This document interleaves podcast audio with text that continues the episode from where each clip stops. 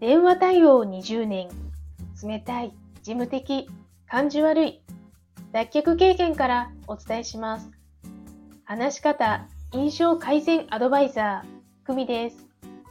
このチャンネルでは、話し下手な事務職ウーマンがビジネスで信頼を勝ち取る話し方や印象改善のコツをお伝えしています。今日は番外編。ここなら A さんへのメッセージです。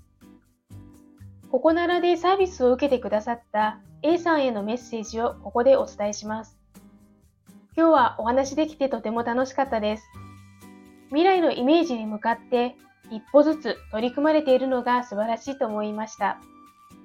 ちょっとしたマインドとスキルを身につけることで、いくらでも自分を変えることができます。ちょうど昨日放送した自分が疲れない考え方を選ぶ。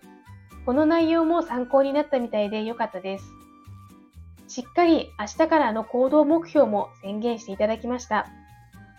ワクワクの未来に向けて、最後は笑顔がたくさん見えて嬉しかったです。よかったら実践してみて、どうだったかまた教えてくださいね。今日で目標100回の放送となりました。皆さんに応援していただきありがとうございました。